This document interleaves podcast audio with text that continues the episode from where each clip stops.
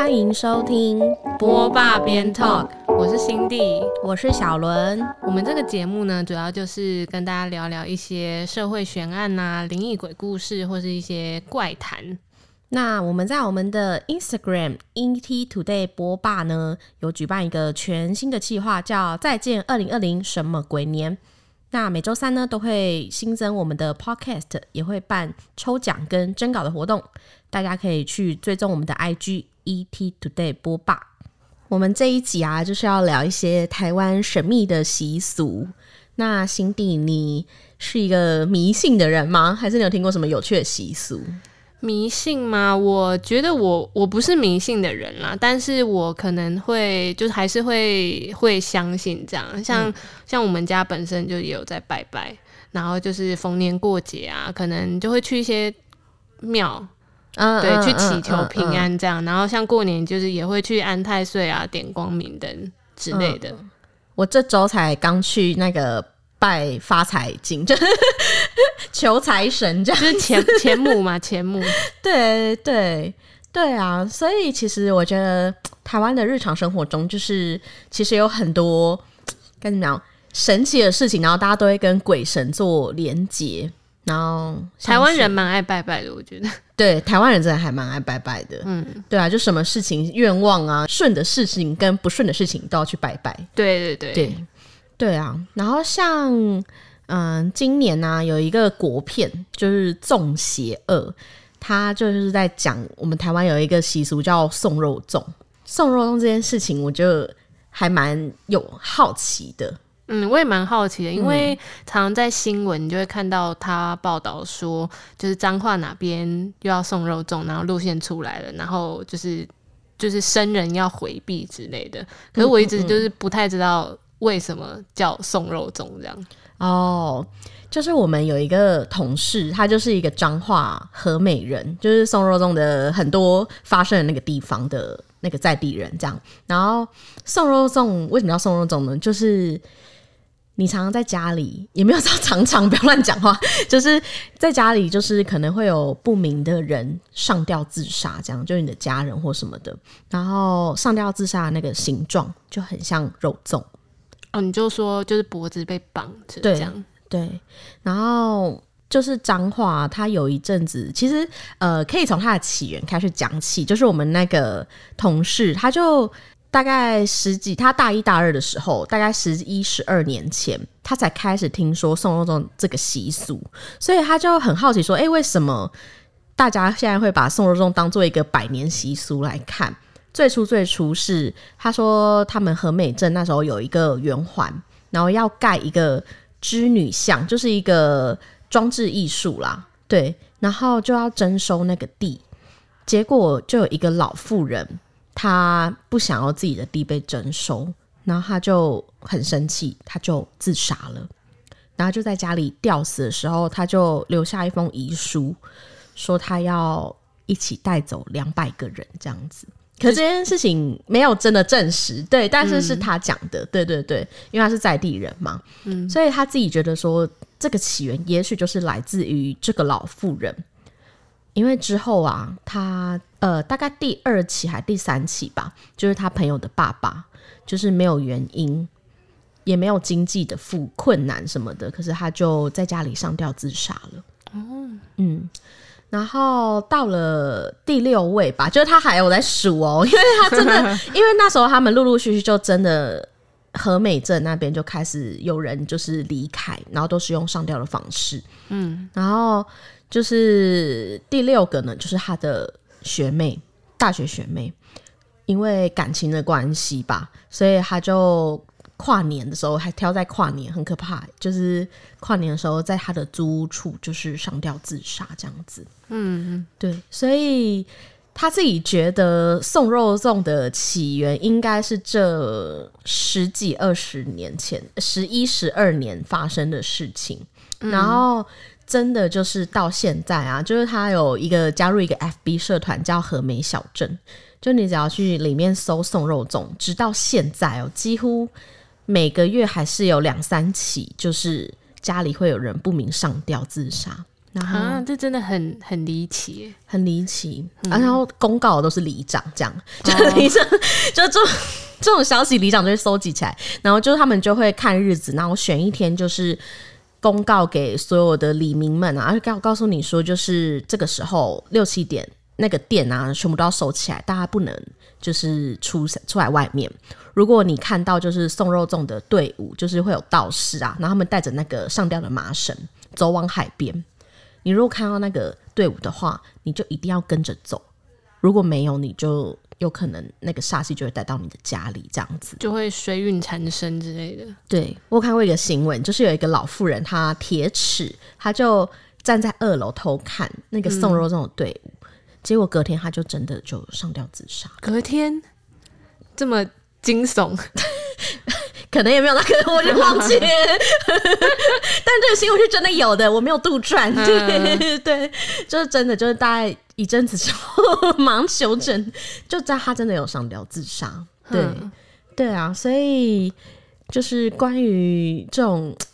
台湾，就是明明现在这么科技了，可是还是有这样子神奇的那个地方，神奇的那种习俗存在啦。对，真的耶。对啊，那你还有听过什么样的就是都市传说吗？还是习俗啊什么的？习俗我只知道，就是 台湾人蛮爱拜拜的。然后像嗯我们家的话，我们家有五尊神明，五尊 对，而且五尊还是那个什么土地公啊，然后观音啊，然后三太子，另外两尊是什么我忘记了。这个会，这个这你们家就是一座庙哎、一般庙可能也只有拜到三尊哎、对，我们家有五尊神像这样。哎、很夸，是有多？还刚才还说不是一个迷信的人，家里有五尊神像，对，可是主要都是就是我爸在拜啊，嗯，对，然后因为有神明，然后又有祖先，就变成说你初一十五，嗯或者是过年啊，然后一些一些节庆，什么端午节、中秋节之类的那种，就是都要拜拜。嗯嗯嗯对啊，而且像因为我们家就是今年有搬家嘛，嗯然后从旧家要搬来新家的时候，那五尊神明还没有先跟过来，嗯，就是因为还要就是先去问公庙，就是问说哪个吉时还是什么，然后才可以请神，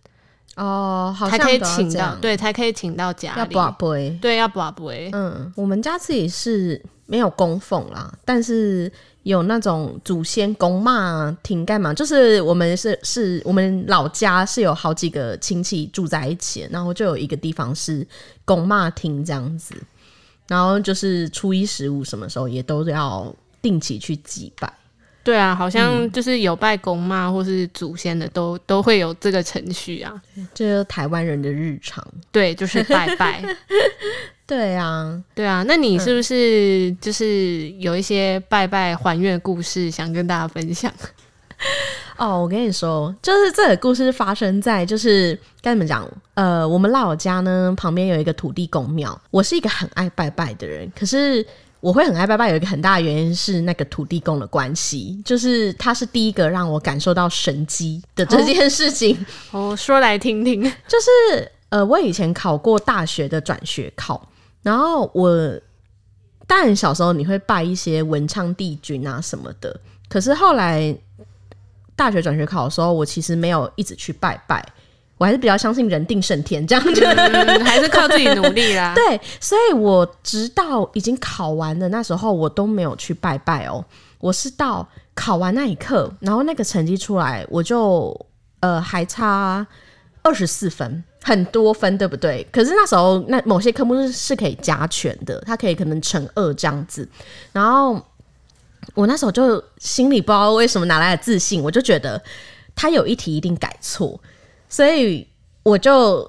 想说我要不要去做复查。嗯，然后我就突然想到我们家的土地公，然后我就回家之后，我就去拜那个土地公，之后我就问他说：“哎，请问我要不要复查？”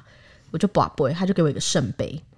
然后我那时候突然神来一笔，我就跟他说：“如果我复查过的话，我就吃素一年。”好吃素一对我真的欸吃素一年，他就说。呃，醒醒杯这样子，在第二个醒杯就是你会过这样子，然后我就已经讲出我要吃素一年了，这样他从来没有给我这么的，就是肯定过的行杯这样子。嗯，然后后来我就真的去做复查，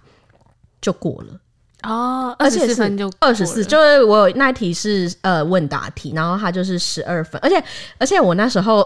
因为如果你有考过研究所或转学考这种这种不是一般的这种学测只考这种比较比较大多人会考的试啊，其实那种。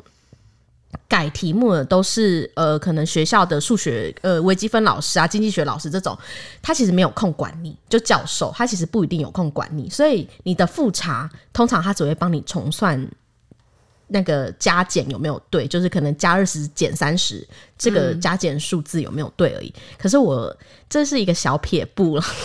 我就我就附了一封信，然后我就跟他讲说，我真的就是文情并茂，就跟他讲说我真的准备了很久，很努力，就等这一刻等很久，什么什么的，然后就拜托你可不可以帮我看最后那三题问答题这样子。然后我有特别指明第二题，然后结果后来他他有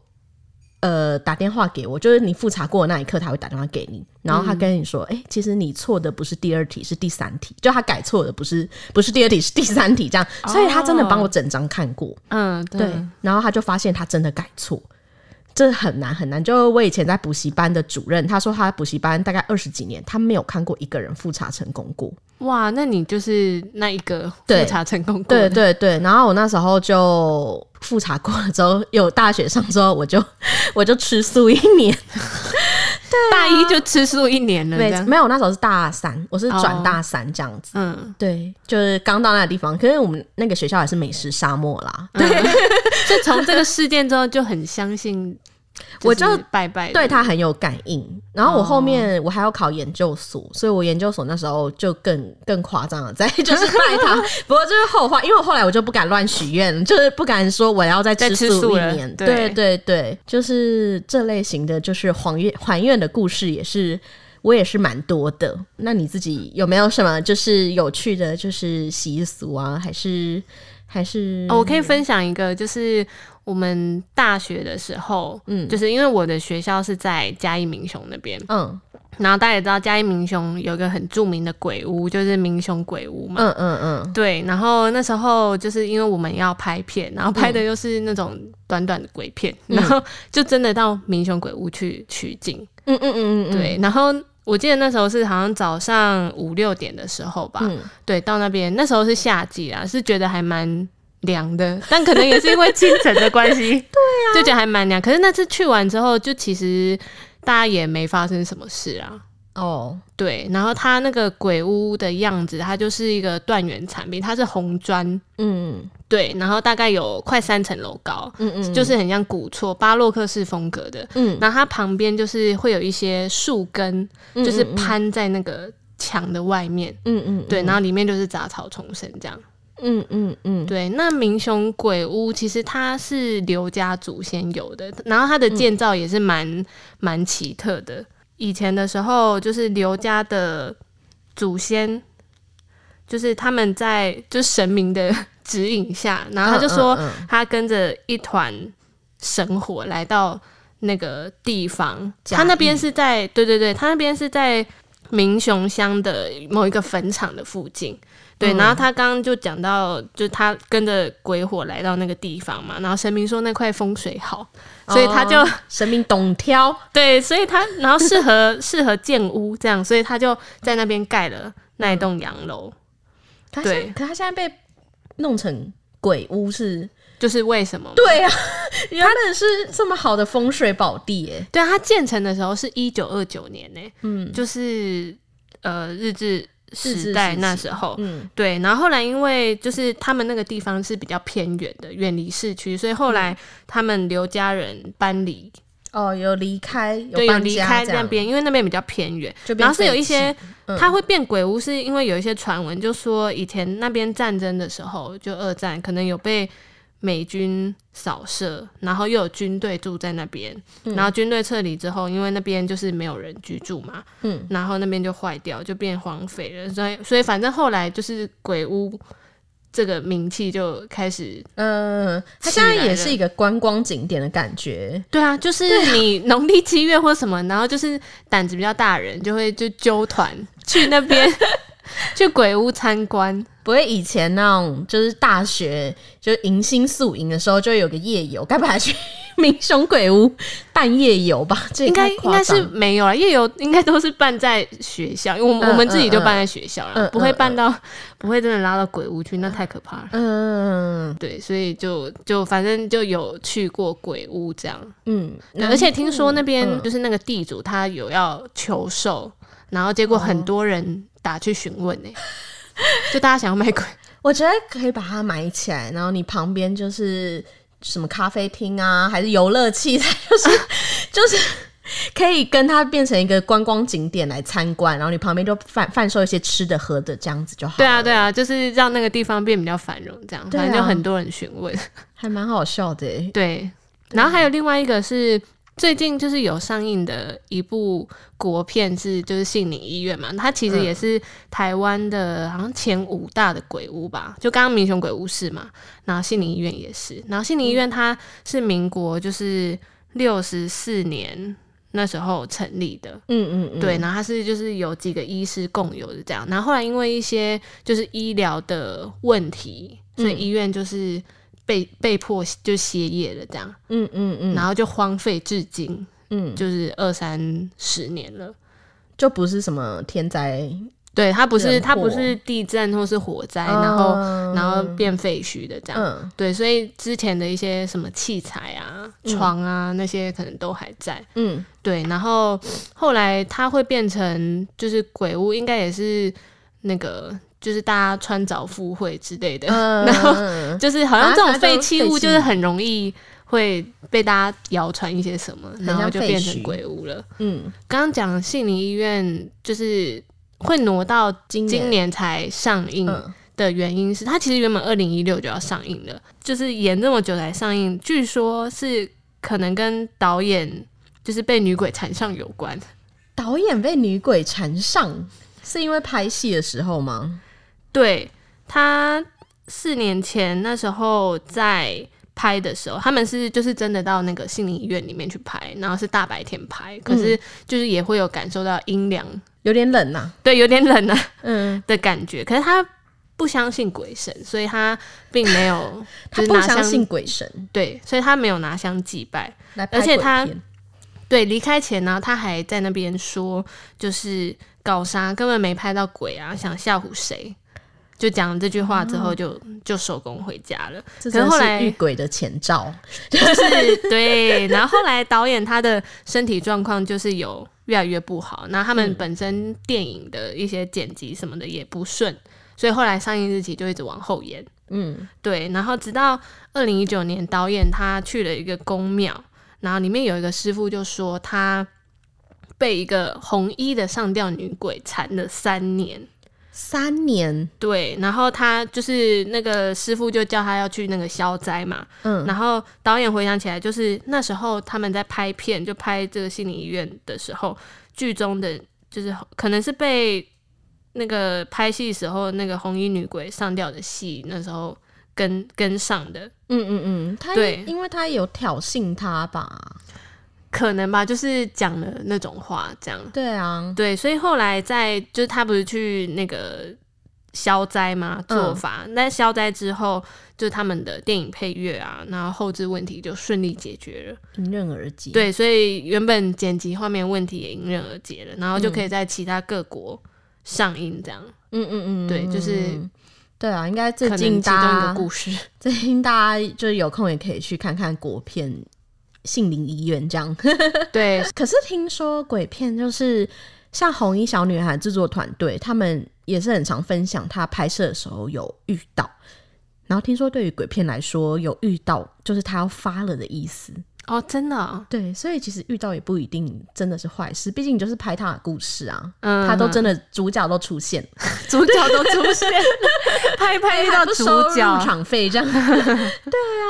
嗯，对啊，所以我觉得南部刚才讲这几个都算南部的嘛，对啊就是粽啊，对，然后民雄鬼屋跟心理医院，我还有听过一个是那个伊牙沟，可伊牙沟它就是听说就是当年有一个童养媳，然后她被婶婶啊，就是常常叫她去煮饭，然后古老的时候煮饭就是要坐在那个椅子上，然后在那个灶前去生火。哦，就是要拿柴，然后对对对，然后煮饭这样子。然后那个婶婶就是对他很差，就是有点虐童啦。他才三岁哦，啊，嗯，他很小，在那边煮饭，我三岁都不知道会不会起来、欸。对啊，然后他就叫他煮饭，然后有一天就是因为他一直没有给他吃的，然后也没有给他保暖的衣物，还不让他离开灶房，就不不让他离开那个生菜的地方，这样，然后他就死在那个椅子上。嗯，对，然后后来那个婶婶她也没有就是去真的安葬他，所以自此之后，那个小朋友就被叫咿呀沟。最有趣的就是以前有一个活动叫观观察的观观咿呀沟，就是你可以去向他问世这样子，而且他只限定未婚女性，因为那个咿呀沟是小朋友嘛，他不是真的就是大人。然后他们的问世的方法就很像我们第一集讲那个碟仙，就是他两 个两个女生，然后就抓着那个竹椅的旁两侧这样，然后就开始摇，然后会有一些祭品啊什么的，然后然后有一个诗可以去像咒语一样把它招来。然后你就两人一手握着那个椅子，然后摇摇摇摇，你觉得椅子越来越重的时候，它就是来了。嗯，对，然后当他来的时候，你就可以开始问他问题。可是通常只能问数字，就例如呃，我还要我还我可以交到几岁交到男朋友这样子，他可能回你二十五岁之类，就是他不就要敲二十五下？很辛苦，然后可能问他还要过几年之类的、嗯这种，然后。他就是有反应的时候，他就是会敲那个地板，就会扣扣扣扣，用椅子敲这样子，嗯就算是一个早期的恋爱占卜。恋爱占卜对对，他不能，而且他就是有一小小的禁忌，就是不能有已婚的女性出现，然后还有就是不能出现婶，因为她就是被婶 婶婶弄死的嘛，所以讲话的时候都不能提到大婶啊、婶婆啊，就是哦，金金箔，对这一种阿静啊这种嗯不能提到这样子。嗯，对啊，就算是一个南部蛮有趣的，它都有被记录在就是某一些书上，就是问卜的事项，这真的、嗯没有在杜撰。对真的哦、所以现在就是南部还会会有这些习俗。我现在是觉得应该比较少一点，没有像送肉粽这种这种到现在还有，可是嗯咿呀沟比较。比较少一点，毕竟现在占卜的形式很多，就可以易经卜卦，对啊，塔罗占卜不用问到还要拿椅子在那边摇，这样，嗯，很不容易。对啊，或是笔仙、碟仙都还快一点，比较好。大家不要玩笔仙跟碟对，仙对，真的真的真的可以回去听我们第一集。对对啊，可是像你刚才讲问世这件事情啊，我们家真的有过，就是我就说我们那个整个村庄都很迷信嘛。嗯，哦，你可以先讲我刚才土地公的事。我刚才土地公的神迹，除了在我自己身上呢，就是他以前我们早期就是呃，我们家算住在那边至少很多年，阿阿嬷那一辈啊，至少四五十年以上。然后早期就是有一个人住在附近的邻居，他会杀狗，他是卖狗肉的。卖狗肉，嗯，以前就是没有那种动物的观念啦，这真的很很多年前，对他已经不在了，大家不用检举我，就是 他已经不在，我也不知道他是谁。对，总之他会杀狗，然后我们呃土地公旁边有一条大河流这样子，然后他就是都会在河流旁边杀狗，然后杀到那个整个河都是血红色的，嗯，很大量的这种。然后有一天开始呢，就有人开始自杀，然后失踪，就小朋友开始失踪啊、离开什么的。然后跟我讲这个故事的是我的阿姨，然后她就是都会，因为她身边渐渐有人消失了嘛，她就有点忧郁。之后大家就去问那个土地公，说是发生了什么事，就开始去卜龟。土地公就是后来有说是因为杀狗的关系，嗯，所以后来我们家就是不止我们家，整个村庄就是办了一个礼拜很盛大的那种就是祭典，然后有请道士来，然后后来就这件事情才平息。可是失踪的那些人也没有找回来了。是哦。嗯，你说这个是发生在你阿姨可能小时候对对对，大概三四十年前这样子。哦，对啊，所以他我们家对于这个土地公，这个我们家这边土地公的敬意是很高的。对，很早期就有发生过很多神迹这样子。对啊，除此之外啊，还有 就我们我阿姨真的是从以前迷信到现在，就是她到她结婚之后，他们的夫家那边就是有一个她婆婆，大概现在已经九十五岁了吧，是人瑞了。但是呃，她婆婆她有六个小孩，加我姨丈这样子，有六个小孩。可是她的第三个儿子就是前几年过世了，然后她的老公，哎、她她的就是我阿姨的公公，他活到一百多岁，也是人瑞，哦对。嗯然后他也是呃前几年离世，差不多时间两个人这样，所以那个阿嬷，我就叫他阿嬷好了。对他就是心里一直很挂念，因为他觉得他们两个人离开的时候，其实他对公她的老公其实是有一点小小的怨恨在，因为就她老公有点父权主义，就以前传统的女性大男人主义，对大男人主义，所以她一直觉得她老公就是也没有表达过她的爱意或什么的，她就觉得她很想要知道她临死前有没有什么话想要对她讲。然后还有她的儿子这样子，所以他们就一直很想要找人关落营。嗯，对。然后我那时候我阿姨跟姨丈就是很努力的去找，因为阿嬷也都九十几岁了，就是算是她最后的心愿了这种，他还活着，他还活着，对，就他最后的心愿这样子，所以他后来就是有找到一家不是关洛英是问世的，就是鸡同附身这种，然后最初有请到那个阿公。然后阿公来的时候，阿嬷还没有什么反应，因为阿嬷对他有点恨，就是 真的，他没有，他没有什么反应。他就是问他说：“你有什么话跟我讲什么的？”然后那个阿公就是跟他讲说：“就是你要好好照顾自己的身体，然后你不要再来找我了，就你不要再挂念我们了，就是你要好好过好你的生活这样子。然后阿公就差不多讲这样就离开了。然后他的三儿子其实是因为生病离开的。他一开始是不愿意上身，因为他觉得就是自己很不孝，就是白发人送黑发人这样，所以他的三儿子一开始是不愿意进来那个那个鸡童的身体。嗯，后来他才进来的。然后他进来的时候，就是他说该怎么讲？因为他很痛，就是一个是你的灵魂要进到一个不认识的人的身体的时候，他会很不舒服，因为不是你的专属你的灵魂打造的那个身体，嗯，他就有点痛。然后第二个是他生病的那个痛，所以他刚进来的时候，那个鸡桶是一直说很痛很痛这样子，对。然后阿妈就爆哭，因为毕竟是自己的小孩这样子。然后那个三儿子啊，就是一直跟他道歉，就说对不起，他真的很不孝，他没有好好的活到就是很健康这样子。嗯嗯嗯，对。所以最后就是，当然也是感人的，就是结尾啦，就是阿嬷就是心里就有得到很大的安慰，就姑且不论这件事情到底是真的还是假的，嗯，可是就是他有听到了两个他很挂念的人有一些安慰的话对他讲，这样子，嗯，就是获得一些慰藉，这样。对啊，对啊，嗯，而且现在就是要到那个农历年了嘛，